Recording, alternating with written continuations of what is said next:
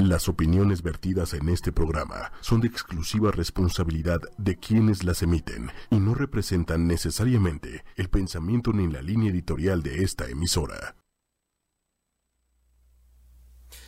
La sabiduría emocional que los fenómenos de la naturaleza nos comparten, nos reflejan, nos espejean, nos enseñan, es el tema de esta noche en transpersonal. Eh, a través de ochoymedia.com, como siempre, y de las diferentes transmisiones en vivo de las redes sociales de ocho y media en Instagram, en Facebook, en YouTube. Eh, este programa se transmite todos los miércoles en vivo a las 9 de la noche, tiempo del centro de México, y el podcast lo puedes encontrar en Spotify, iTunes, TuneIn y en la misma página de 8 y media, 8. En la cabina, Diego, como siempre, muchas gracias. En la producción, Lili Musi y Manuel Méndez. Y yo soy Jaime Lugo, soy terapeuta emocional. Y este programa que se llama Transpersonal, ¿por qué? Pues porque siempre estamos eh, haciendo todo lo posible por ir más allá y a través del concepto de lo personal solamente, es decir, de lo que sucede cuando estamos en la conciencia, en lo despierto, en lo defendido, en lo conocido, en lo sabido, en lo repetido, en lo automático, en el, que me la paga me lo hace, en el que pega primero pega dos veces, en el de yo no me vuelvo a enamorar, en el de eres el aire que respiro, en el de ya me dijeron que me enfermé y se me acabó todo para siempre, en cualquier otro drama de la vida que se les ocurra decir, pensar, imaginar y que siempre podamos llevar más allá de la mano, no solo de lo psicológico, es más, tal vez mucho menos que otra cosa que de lo psicológico, sino también de lo espiritual entendido como lo invisible, no como lo, lo, místico y lo religioso, sino como lo invisible que nos mueve, el inconsciente, el alma, la psique, las imágenes, las memorias y sobre todo aquello que queremos siempre todos aplicar para hacer de nuestra vida una experiencia más amplia y más profunda y como lo es el caso del día de hoy, eh, voltear la mirada hacia los fenómenos de la naturaleza, ¿por qué es importante? simple y sencillamente porque nosotros hemos sido paridos por la naturaleza. Y de pronto, yo no sé por qué, pero nos sentimos sus dueños y entonces vemos todo en ella menos reflejos y enseñanzas de cómo llevar a cabo nuestra experiencia de vida física, que no solo es física, es psíquica, emocional, energética, mental, a muchos otros niveles. Entonces eh, somos parte de algo que nos contiene, que se revela ante nosotros como lo que nos da la vida, nos alimenta, hagámosle lo que le hagamos, porque somos bien cabroncitos con la vida y con la naturaleza y somos como esos hijos ingratos que de pronto le empiezan a dar órdenes y la quieren empezar a manipular dándonos cuenta o no dándonos cuenta de que eh, de pronto sigue siendo lo más bondadosa posible con nosotros. Así que hoy para lo que significa el tránsito emocional vamos a revisar lo que en cuestión de sabiduría ya nos enseña nuestra propia madre, naturaleza, en cuanto al manejo de la vida a través de los elementos, el agua, la tierra, el fuego, el aire, pero sobre todo las estaciones del año y todos estos fenómenos que tendemos a veces a satanizar y a decir por qué la vida es así, la naturaleza, la fuerza de la naturaleza implacable, como si nosotros no tuviéramos arrebatos, sino nos andamos preocupando de pronto por a ver quién se espanta o a quién le causa inconveniente todo lo que hacemos. Entonces ya sabemos que siempre que se trata de nosotros, pues entonces a veces no hay tanto inconveniente, pero si se trata de los demás, entonces sí, vaya que hay lío. Recuerden que estamos en el chat de Facebook, sobre todo en tiempo real, para que podamos eh, pues intercambiar opiniones, puntos de vista, reclamos, preguntas y todo lo necesario, sobre todo en el tema de hoy que abarca eh, mucho que podríamos aportar y sobre todo para tiempos difíciles compartir el programa para quienes así lo consideren prudente, necesario y, y, eh, porque sobre todo algo que hace mucha falta cuando estamos en un momento de crisis emocional, así es como la mirada interna también es la mirada hacia afuera, pero para observar en dónde nos estamos moviendo y cómo nos estamos moviendo no tanto qué opinen los demás de nosotros. Diana Leiva le habla a Patti Galloso, te invito a escuchar el programa, es en vivo. Eh, y Rosa Isela, Jaime, pude asistir al programa, acabé de terminar la clase muy bien. Qué bueno que estás acá y que pudiste acabar tu clase, Rosa Isela. Em, el, el reflejo que podemos encontrar nosotros en la naturaleza está lleno de, de, no de un conocimiento como el que estamos acostumbrados a aplicar siempre, que es como súper lineal y lo queremos clarito como si fuera un cuento con principio, eh, un nudo y después un final. Eh, porque es importante eh, retomar todo esto que ancestralmente ya se habla desde culturas como el budismo, el shamanismo, el hinduismo, y sobre todo que, que fueron los pues bueno, de los registros que tenemos como de los entendimientos que trató de tener el hombre sobre sí mismo y sobre lo que le rodeaba la misma astrología, que, que por ahí leía hoy, eh, bueno, hay, hay, mucha información que se dice de la astrología y realmente la gente siempre está buscando la que, la que es escéptica. Eh, unas comprobaciones científicas y sobre todo en países como en México en donde de pronto los acercamientos más serios que podemos tener y formales a la astrología evolutiva o psicológica este, son a través de leer a gente que no está en México o que o es abriendo una revista en donde más bien se trata de, hacer todo menos un análisis serio y profundo. Eh, pero en cuanto al conocimiento de la naturaleza, ¿qué es lo que nos dice? Siempre se nos ha propuesto como algo alternativo el observarnos como parte de la naturaleza y no como alguien que la ejecuta o que se aprovecha nada más de la naturaleza. Y hay cuatro elementos que son los que constantemente sabemos que están presentes y que son indispensables para la vida y que son el fuego, el viento, la tierra y el agua. Y nos proveemos de ellos y nos abastecemos de ellos. Y sabemos lo que es cuando alguno de ellos se sale, no diría yo que del control en general, sino del control que el ser humano supone tener sobre ellos. Pero ¿Cuál es la relación de la vida de un ser humano, de un alma encarnada, de un cuerpo, de una psique que se ha personificado y que de pronto va por la vida creyendo que solamente es Juanito, Juanita Pérez, que tiene un oficio y que es soltera, casado o que vive en tal lugar y que eso lo, define o la define? y uno que otro diagnóstico que tenga de ahí de enfermedades, porque hay gente que se presenta primero con el expediente y los diagnósticos que le han dado y ya después te habla de, de, qué más hay detrás de esa persona. Sin embargo, podemos tener en toda esa agua que bebemos, en el fuego que usamos para calentar los alimentos, en la tierra donde plantamos nuestras, nuestras plantas o, o, que tenemos oportunidad de estar en contacto con ella cuando estamos en algún lugar boscoso o algún jardín, y en ese viento que todo el tiempo más o menos contaminado sentimos en, en la cara y en el cuerpo. Eh, en, todo eso tenemos un gran reflejo nuestro. ¿En dónde se supone que, podemos y está la conexión para tener una mayor o, tener sabiduría emocional al momento de, vernos en la naturaleza? Porque de pronto incluso hay... pues corrientes de numerología o la misma astrología o todas estas sabidurías ancestrales que asocian ciertas, ciertas características o ciertas personalidades incluso con la tierra, por ejemplo. ¿A qué se refieren cuando una persona es muy tierra y cómo se puede conocer una persona que, que, desea eh, indagar mucho más en las bondades de la tierra y en las características que tiene el ser humano de la tierra? Se dice que nosotros dentro de los cuatro elementos, la parte que nos hace tierra es porque esta tiene la cualidad de dar forma a algo, le da cuerpo a algo. La parte de la tierra en este tipo de conocimientos eh, para el ser humano es el cuerpo. Es lo que te da forma, es lo que te sostiene, es ese contenedor de alguna forma que hace que, que te vayas como personificando que además tiene la cualidad de darnos estabilidad del cuerpo. Vamos a pensar en que no solo somos el cuerpo, precisamente. Para esto es necesario saber que estamos ocupando un cuerpo y que es la tierra que, a través de su endurecimiento y de su cierta maleabilidad,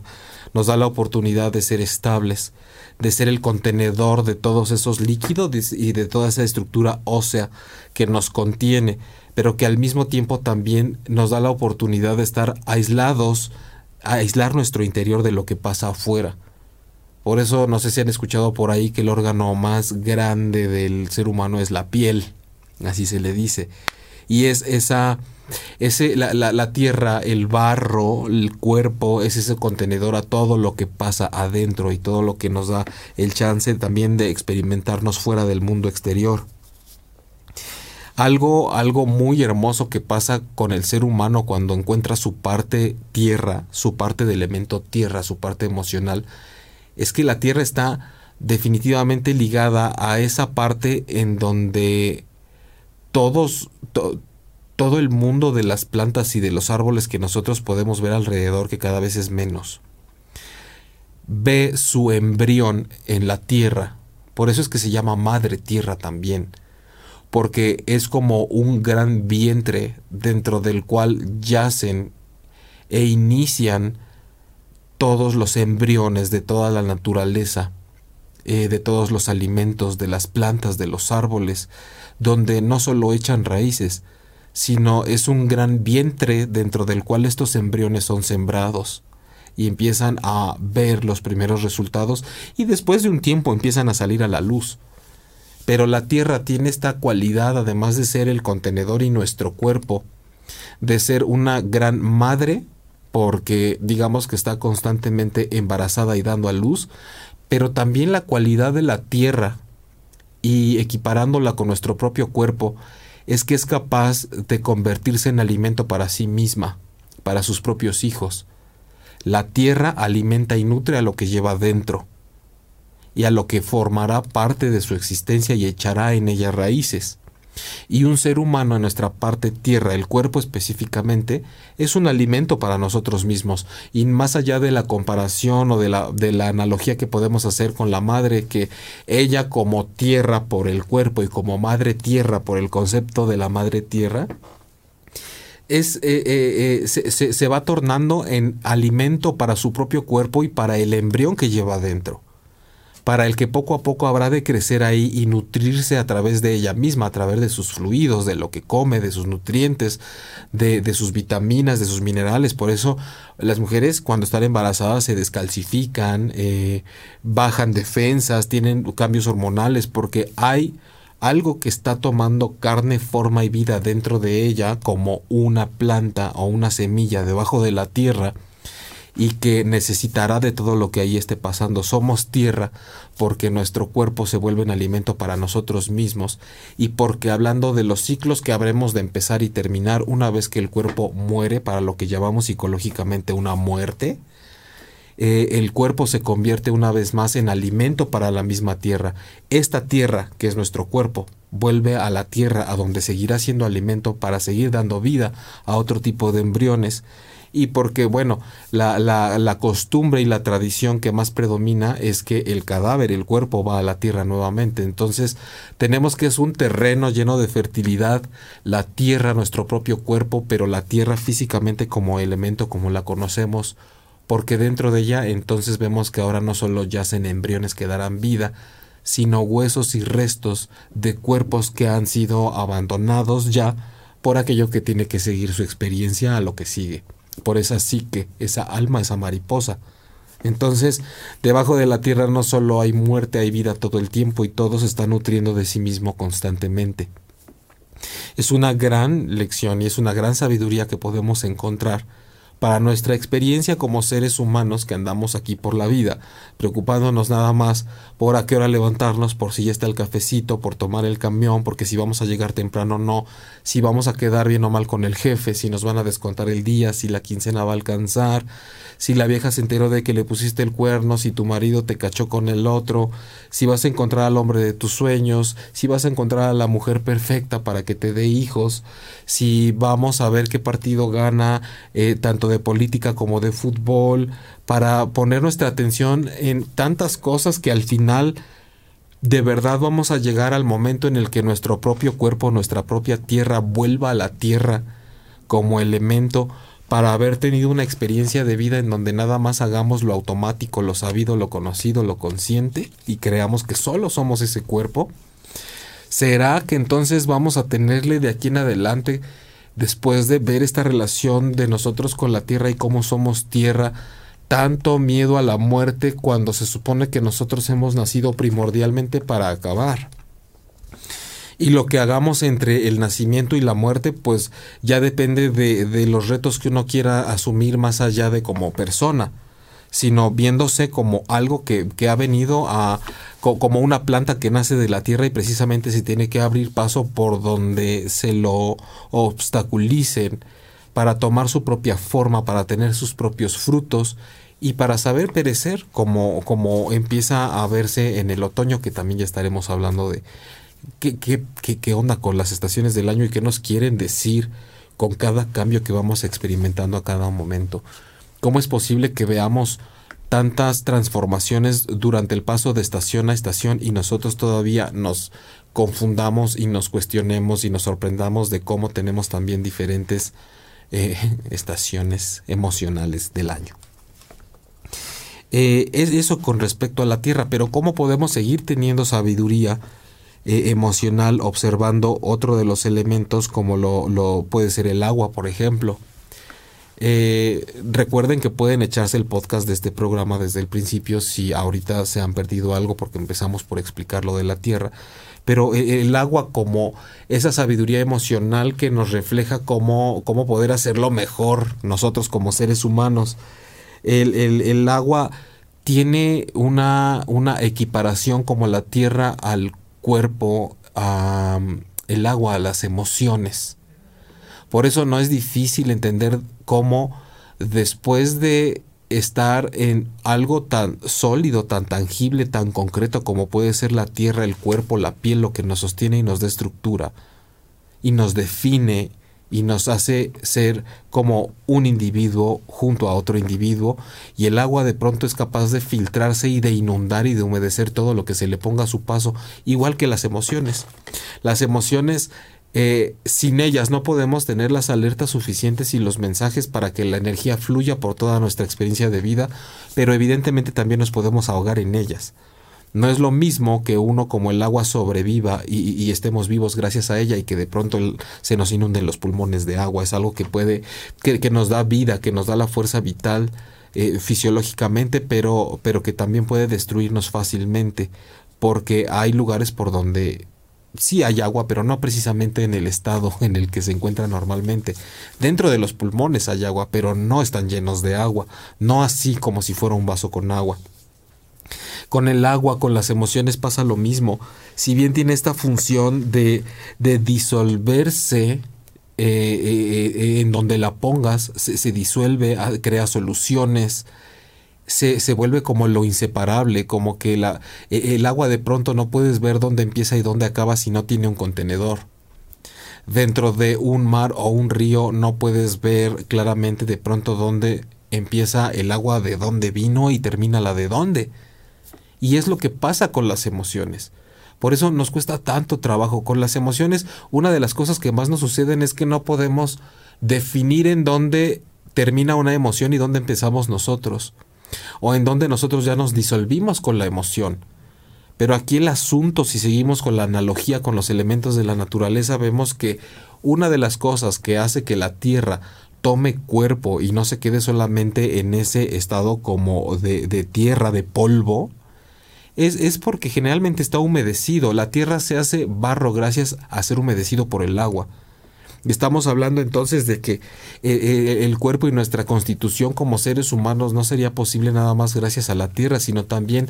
a, las, a la justa y sabia proporción de agua y de emoción que humedece ese cuerpo concreto y que da la flexibilidad que se requiere en la experiencia como seres humanos para atravesar las experiencias no solo viendo las emociones como enemigas, sino como eso que nos da cuerpo, que nos da movimiento, que es la energía que se fusiona y que se disuelve con lo concreto para hacer algo más blando. Justo la invitación que tienen las emociones como agua en nuestra vida es a humedecernos poco a poco, pero tampoco a desbaratarnos. Ese es el gran mensaje que podemos encontrar en el agua como las emociones en nuestra vida en comparación con la naturaleza que viene a humedecer y a dar movimiento y a dar cierta textura que sea amable con lo que está sucediendo adentro y afuera, mas no que colapse y se desgaje como un cerro que es devastado y arrastrado por las lluvias, pero tampoco como un desierto que está agrietado por la falta de humedad. Eso es lo que pasa. El, agua tiene, tiene una, una, característica más y lo vemos como la parte emocional del ser humano que es con lo que se limpia y purifica. En muchos rituales ancestrales y modernos o contemporáneos de diferentes religiones o corrientes místicas, sabemos que es un ritual eh, eh, el, el lavado, la limpieza a través del agua como el mismo bautismo en la fe católica. Y no es nada más ahí donde sucede. Sabemos que el agua significa purificación, que el agua es esa transparencia que limpia. ¿Y ustedes qué creen que es lo que corre por nuestras mejillas cuando estamos llorando? No es tierra, no es viento, no es fuego, es agua. Es el agua que pareciera que tiene que hacer un recorrido por todo nuestro ser completo, como una especie de enjuague y de limpieza y de purificación que evidentemente como seres humanos en nuestra experiencia superficial nada más se nos ocurre decir que se siente horrible y que no llores para que no vean allá afuera que eres débil y que no te vean la cara de pendejo y todavía se dan a la tarea y se atreven a decir que hay personas o situaciones o circunstancias por las cuales no vale la pena llorar. Es decir, caemos en el grado en el que vamos totalmente contra de la naturaleza y en contra de nuestro propio cuerpo. Nos traicionamos, preferimos traicionarnos a nosotros mismos, de pronto cuestionando negativamente el agua como emoción que corre dentro de mí, que me ayuda a enjuagar mis penas. Y, y, y lo traicionamos y preferimos reprimir ese acto natural tan bello y tan hermoso como lo es cuando se requiere una lluvia. Una lluvia que va a fertilizar la tierra, que da lugar y que da casa y, que incuba esas semillas que deben germinar y que necesitan toda esa emoción que se filtre y que dé vida porque esa emoción es energía y que ese llanto y esa lluvia es necesaria para que corra y se vaya lo que se tenga que ir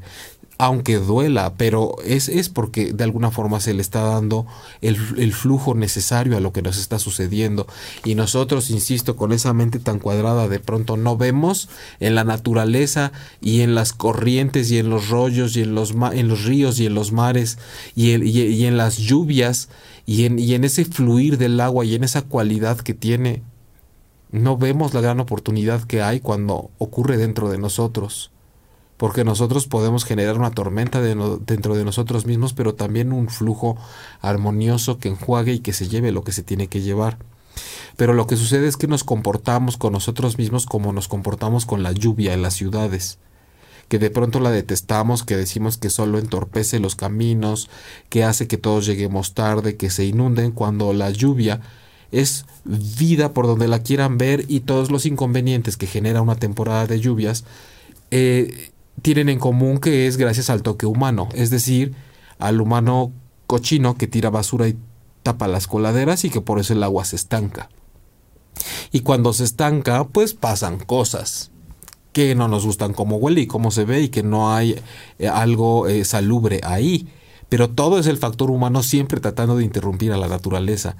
siempre tratando de decir que eh, es, es como algo que viene y nos interrumpe, como inconveniente, como que como que no agradecemos, como que solamente sabemos quejarnos, cuando gracias a la naturaleza nosotros podemos tener agua dentro de nosotros que nos ayuda a fluir y a enjuagar y a que se mueva lo que se tiene que mover emocionalmente y tampoco vemos en nosotros esa ah, mirada afortunada de asumirnos como tierra que es capaz de ser alimento para sí mismo nos faltamos mucho al respeto y le faltamos mucho al respeto a la naturaleza, pero aún así nos sigue alimentando y nos sigue dando todo lo que necesitamos. Eh, Voy a ir después de hablar de la tierra y del agua como el cuerpo y las emociones en esta mirada un poquito más chamánica y más de sabiduría emocional al chat de Facebook en vivo para ver qué me están poniendo. Recuerda que Transpersonal se transmite miércoles a las 9 de la noche tiempo del centro de México, por lo que si no es ese día y esa hora, pues entonces estás escuchando el podcast. Eh, muchas gracias por tu respuesta. Ah, bueno, aquí hay una conversación. Ya dice Rosa Isela. Jaime, ahora que dices eso de la tierra, no sé si tenga relación, pero ¿qué opinas del síndrome premenstrual que padecen algunas mujeres antes de la menstruación como alteración del estado de ánimo? Baja concentración. Tengo idea de que es un ciclo que busca que la mujer tenga eh, conciencia de sus emociones y la idea es que se transforme y empodere. Marta lo que le contesta es que prepara a las mujeres para mantenerse en equilibrio y poder generar vida. Eh, nos hemos desconectado de nuestro verdadero ser y de esa mágica conexión hacia nuestra madre tierra. Sí, Marta, el, el el, el, asunto de la desconexión con la naturaleza y sus fenómenos, que los, los fenómenos de la naturaleza cuando me refiero a eso no es nada más como los tornados y las tormentas y los tsunamis, sino el fenómeno natural es simplemente todo aquello que acontece en la naturaleza sin la mano del hombre. Y de pronto el ser humano es a lo que más le tiene miedo. ¿no? A lo que su mano no puede controlar y no puede predecir, a lo que se escapa de la ciencia, es decir, a lo que a lo que le haga sentir vivo y, a lo que ataque las estructuras que construye y, que, a donde le da todo el sentido y donde privilegia toda la atención el ser humano. Eh, los temblores no pueden ser una maldición. Hay unas hay unos comentarios y unas creencias terriblemente difundidas de manera masiva en donde los terremotos se ven como unas cosas eh, que se predicen como maldiciones, como castigos, como desgracias. Y es que, a ver, ¿a quién no, quién no aprieta una nacha de repente o le brinca un ojo o de pronto tienes comezón y te rascas y eres como esa tierra que de pronto necesita moverse? ¿Y quién no tiene de pronto esos movimientos viscerales y esos acomodos en el intestino? ¿Y quién no siente esa vibración cuando hay gases en el cuerpo o cuando hay un eructo? Y todavía sabiendo cómo es la experiencia del cuerpo nos atrevemos a juzgar y a cuestionar cuando la tierra tiene que moverse.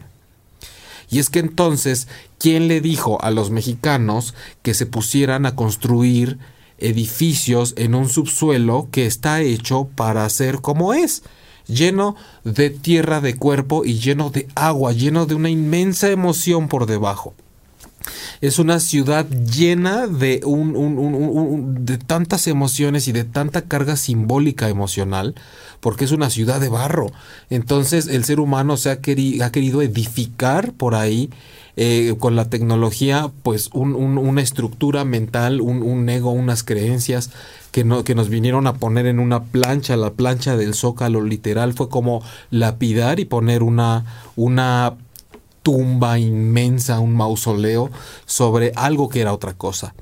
Y no es con el afán de criticar negativamente, simplemente es como ver cómo la, la, la, misión del ser humano se dio a la tarea de empezar a hacer todo lo que signifique ir en contra de la naturaleza. Y aquí me voy a sentar y voy a hacer lo que a mí se me pegue la gana y años después me voy a quejar de que el subsuelo no me sirva o de que voy a empezar a ver los temblores como maldición o de que mis construcciones se van a hundir cierta cantidad de centímetros al año. Y entonces podemos ver que hay una incongruencia total y una disonancia con lo que es la naturaleza y el actuar del ser humano consciente nada más, no relacionado con su inconsciente ni con aquello que no puede ver.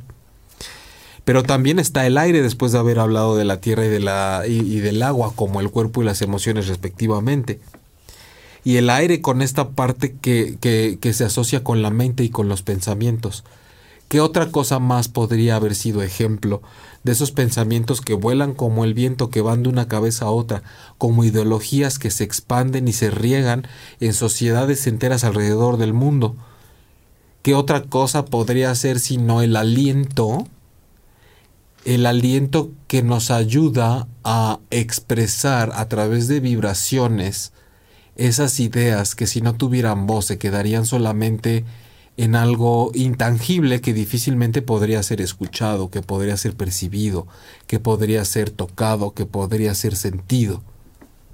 El, aire que tiene todas estas características de, de ser difundido, las ideas que se difunden, los pensamientos que se difunden, eh, la, la, la respiración como ese aliento que está allá afuera y que circula dentro de nosotros y gracias a lo cual podemos experimentar movimientos vitales como el abrir y cerrar, inhalar, exhalar, contraer y expandir. Somos como un pequeño corazón que tiene que hacer esos movimientos gracias a esa compresión de aire que abre y cierra, pero también de líquido, de la sangre, del fuego y del agua que corren por las venas de un cuerpo humano. Eh, este, este, este aire, esta mente y estos pensamientos que van por el viento y que, y que también podrían sofocarnos y cuya falta de flexibilidad eh, en el pensamiento y de hacerlo muy estructurado podría hacer que ni siquiera respiremos bien, que ni siquiera fluya, que se nos cierre la garganta, eh, pero que también podría hacer que explotemos. Eh, yo tengo la imagen de un ataque de migraña o de una cosa muy grande y muy fuerte en la cabeza cada vez que está a punto de explotar, de tanto que le estamos bombeando aire, pensamientos, pensamientos, pensamientos, no importa de qué tipo. Por eso es importante el balance. Por eso es importante saber que cuando en la naturaleza se presenta el viento, es lo que pasa, por ejemplo, con los valles. Se limpian gracias a que pasa el viento y a que puede correr y llevarse de otra forma lo que el agua no se puede llevar. Sin embargo, el viento y el agua sí trabajan juntos, pueden hacer una combinación en donde además de llevarse y arrasar todo el viento con su soplar, también pueda ser limpiado y enjuagado con el agua. Gracias a los elementos podemos ver todo esto y toda esta sabiduría dentro de nuestro propio cuerpo. Y, hablar del, del, fuego, que es uno de los elementos más llamativos, más visibles tal vez, más atractivos visualmente y de cómo se va manifestando ese fuego que tanto significa el que el hombre pueda super, eh, eh, sobrevivir, ¿no? Primeramente por la existencia del, del, aire, de la tierra y del agua, pero el fuego viene a ser eh, de entrada un efecto transformador, pero hablemos del fuego primero como simple y sencillamente el sol y el Sol alrededor del cual se organiza un sistema. Pero también no solo el Sol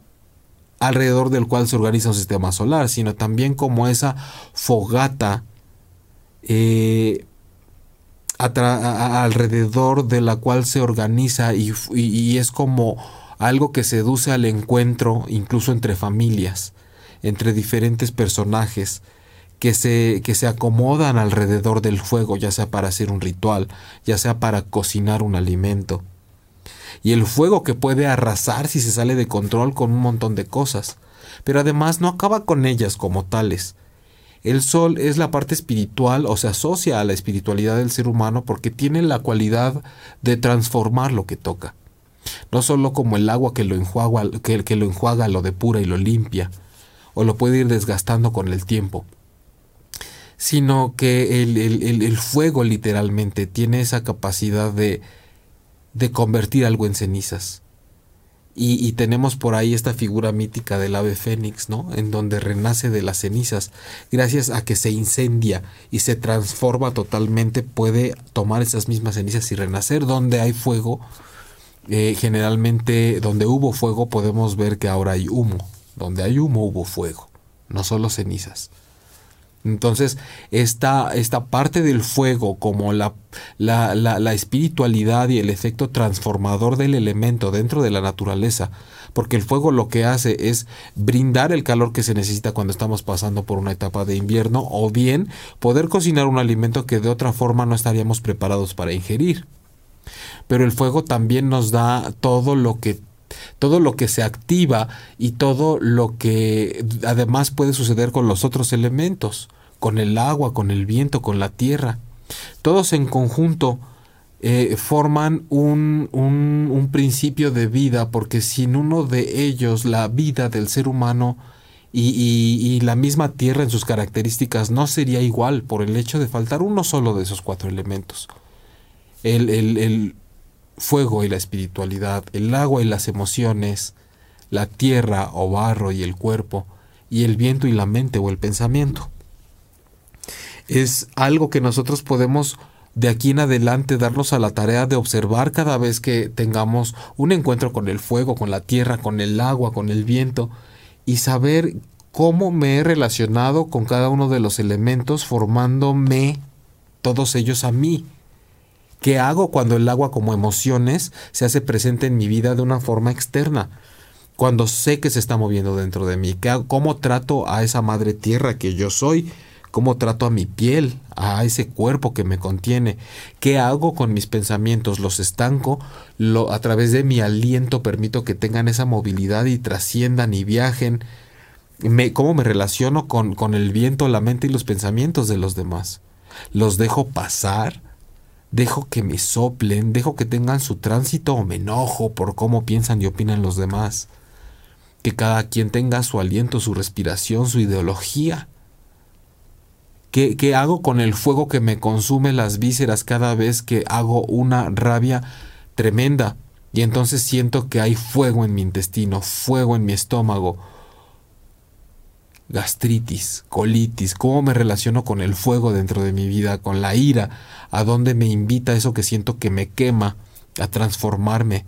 ¿Qué hago con el fuego? ¿Cómo asumo la espiritualidad en mi vida? Es algo que tenemos la oportunidad acerca de lo cual podemos reflexionar si nos ponemos bien observadores con la naturaleza. Eh, Gaby Farfán en el chat dice, muy interesante todo, gracias, buena información. Francia Osorio de Arias. Eh, fluir con los elementos, Marta, exactamente. Incluso le tenemos miedo al aire, no sabemos respirar. No sabemos respirar. Y hay técnicas con las cuales eh, nosotros podemos asociarnos, relacionarnos con nuestra respiración y que, y que nos pueden ayudar a fluir mejor con ese líquido que son las emociones y al cual también le tenemos tanto miedo. Eh, eh, no es difícil ver, por ejemplo, acá como decía, eh, retomando lo que decía Marta, cómo en, un, ataque de ansiedad, por ejemplo, es usamos el, como pretexto porque realmente no es que está faltando el aire. Lo que está atorado es el movimiento que tenemos para jalar el aire y soltarlo es no puedo, no, entonces no es que no haya aire, es que mi capacidad se está viendo limitada, no me estoy relacionando bien con el aire, con mis ideas, con mis pensamientos. Pero, pero hasta ya ha trascendido un asunto que es del agua, de las emociones. El, tema de, de, más allá de esto que hemos hablado de las de los elementos de la naturaleza y cómo si los observamos nos dan una sabiduría impresionante para cómo fluir por nuestra vida no sería lo mismo si tenemos todavía un ejemplo mucho más grande y más visible que transitamos a lo largo de cada año, como es el paso por las estaciones del año. Y en donde podemos ver cómo eh, el, primer momento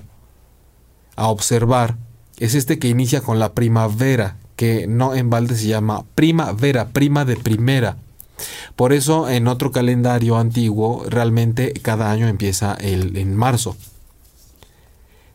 En marzo sería el primer mes del año porque ahí empieza la primavera y porque marzo, abril, mayo, junio, julio, agosto, septiembre, septiembre se llama así porque es el séptimo mes realmente.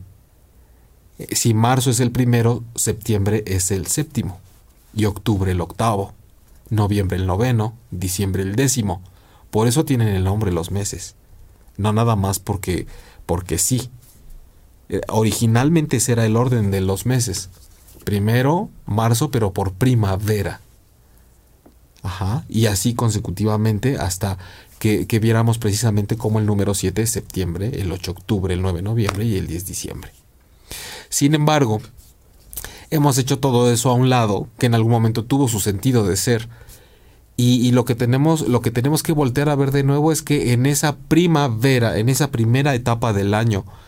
es precisamente, es, es, es fuego, es en donde viene esa chispa que todo lo inicia. La primavera se caracteriza porque todo reverdece, todo florece, todo nace, todo germina, todo es cosecha, las flores se abren, el, el clima mismo nos lo dice, Incluso en astrología podemos ver que ahí es cuando empieza Aries, que Aries es el primer signo que además está considerado como de fuego porque es ese chispazo que inicia todo y que es hasta como un bebé recién nacido que de pronto ya hablando de la personalidad de cada signo Aries es el yo yo yo yo yo yo yo a mí no me importa yo yo yo yo entonces te vas de hocico y te das de topes y y, la verdad es que y se los digo porque pues Aries no entonces podemos ser muy buenos iniciadores de muchas cosas pero eh, de pronto el reto está evidentemente es cómo tener paciencia para continuar pero una de las grandes cualidades es como esa chispa que todo inicia por eso es un signo de fuego y por eso inicia la primavera y porque no es raro ver que en la primavera es cuando incluso los animales empiezan su periodo de cortejo. Porque ahí se inicia la vida, así con la cachondería, con, con esa primavera en donde lo que podemos experimentar también a nivel de nutrición son los, las frutas, las verduras, es lo, jugoso, lo rico, lo, lo, que realmente tiene una, un, un poder también que depura, pero también que es una transformación, es un renacimiento, la primavera, el fuego.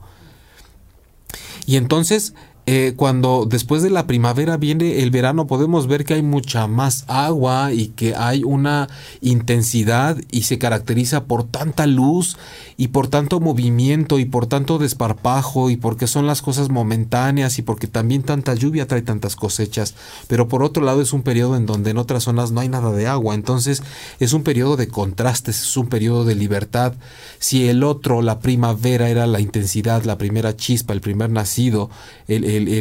recién nacido. El verano viene a ser como este adolescente que lo quiere experimentar y que se quiere desbordar y que solo quiere libertad y que disfruta y que es un momento de una pausa en donde lo que sucede ahí, ahí se queda, ¿no? Los amores de verano y lo que sucede durante las vacaciones, donde hay grandes cambios para seguir adelante e irnos convirtiendo en adultos e ir cayendo poco a poco en el otoño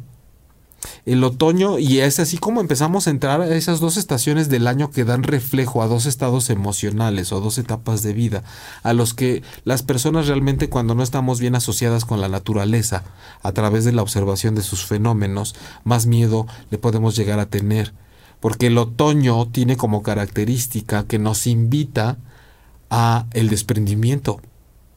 y por ello es que todo lo que creció y nació y se abrió y de lo que ya disfrutamos y toda la luz y todo esta, esta libertad y esta prosperidad que viene con el verano tiene que empezar a entrar en un periodo en donde experimentemos lo que es la marcha hacia adentro. Donde es que antes lo que era jugoso y sobraba y era próspero de pronto tiene que empezar a secarse y tiene que empezar a cambiar de color y tiene que caracterizarse por la llegada de unos vientos que nos dicen aquí hay viento, acuérdense, viento, mente, pensamiento reflexivo. Hay algo que dice que tiene que empezar a entrar con fuerza para poder tirar las hojas de los árboles que necesitan empezar a caer, porque solamente así reverdecerán más adelante. Y entonces todavía el otoño hay gente que tiene como esa mirada y esa apreciación del otoño como algo precioso y que nos regala grandes imágenes, grandes colores, rojizos, ocres, pero también un aire de melancolía, de nostalgia y de que algo ya anuncia su partida. Y entonces el otoño viene a meternos en esta edad adulta en donde dices todo empieza a dejar de ser como era antes. Hay cosas de las cuales tengo que empezar a desprenderme, si no, no podré seguir adelante. Hay cosas de las cuales si yo no me desprendo, se van a ir de cualquier forma y entonces ya sabré cómo manejo yo esta parte de nostalgia si me estaciono en la tristeza y la convierto en depresión o qué sucederá con cada año que experimentamos un otoño y aún así estamos tan pobremente conectados y relacionados con la naturaleza que todavía cuando entramos en etapas como de 40 a 50 años en adelante o en momentos de vida que nos invitan a contemplar y practicar el desprendimiento y la transformación hacia algo mm, más maduro y, y, más quieto y más reflexivo, la gente sigue entrando en crisis cada vez que se enfrenta a la pérdida. Siento que, siento que cada otoño lo puede presenciar y puede ver cómo la naturaleza a través del otoño se puede auto regenerar y puede llevar a cabo un proceso tan bello y al cual no le hacemos velorios nada más porque está empezando a perecer. Sabemos que está entrando en una etapa de maduración que irá hacia lo inevitable. ¿Y sabes qué es lo inevitable? El invierno. La pausa, el frío, la ausencia, la muerte, la quietud, el viaje hacia adentro hacia invertir mi poca energía en lo que así tiene que estar. Cambian las tonalidades, cambian las temperaturas. Podemos experimentar y hacer palpable lo que es el no tener, el que lo que estaba aquí se fue. Baja incluso la actividad, cambia la actividad de los neurotransmisores del ser humano, de las hormonas, la alimentación. No podemos o no se nos antoja consumir aquellos nutrientes que van más a la temporada en donde nos deshidratamos y estamos todo el tiempo activos y en cortejo constante y movimiento, porque es tiempo de poder ir por la vida con lo que me queda. Eso es el invierno, esa es la pérdida a la que nunca nos queremos enfrentar. Quedarnos con lo que nos queda. Pensar que lo que nos queda no es nada porque lo que teníamos lo era todo porque una persona lo era todo para nosotros. Y a pesar de que lo vivimos cada año con la respectiva cantidad de paliativos posibles y necesarios, como calorías, abrigos, reflexiones, fiestas,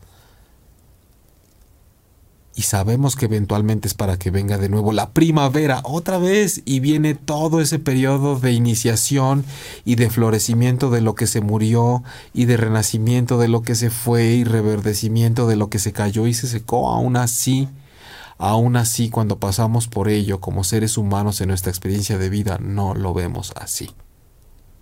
Somos muy buenos para verlo afuera pero no igual para vernos como parte de eso funcionamos igual. Somos viento, es decir, mente, pensamientos. Agua, es decir, emociones. Tierra, cuerpo, barro. Somos fuego, espiritualidad, no solo cuerpo. Y somos estaciones del año, y no es que tengamos que ir con ellas cada vez que sucedan.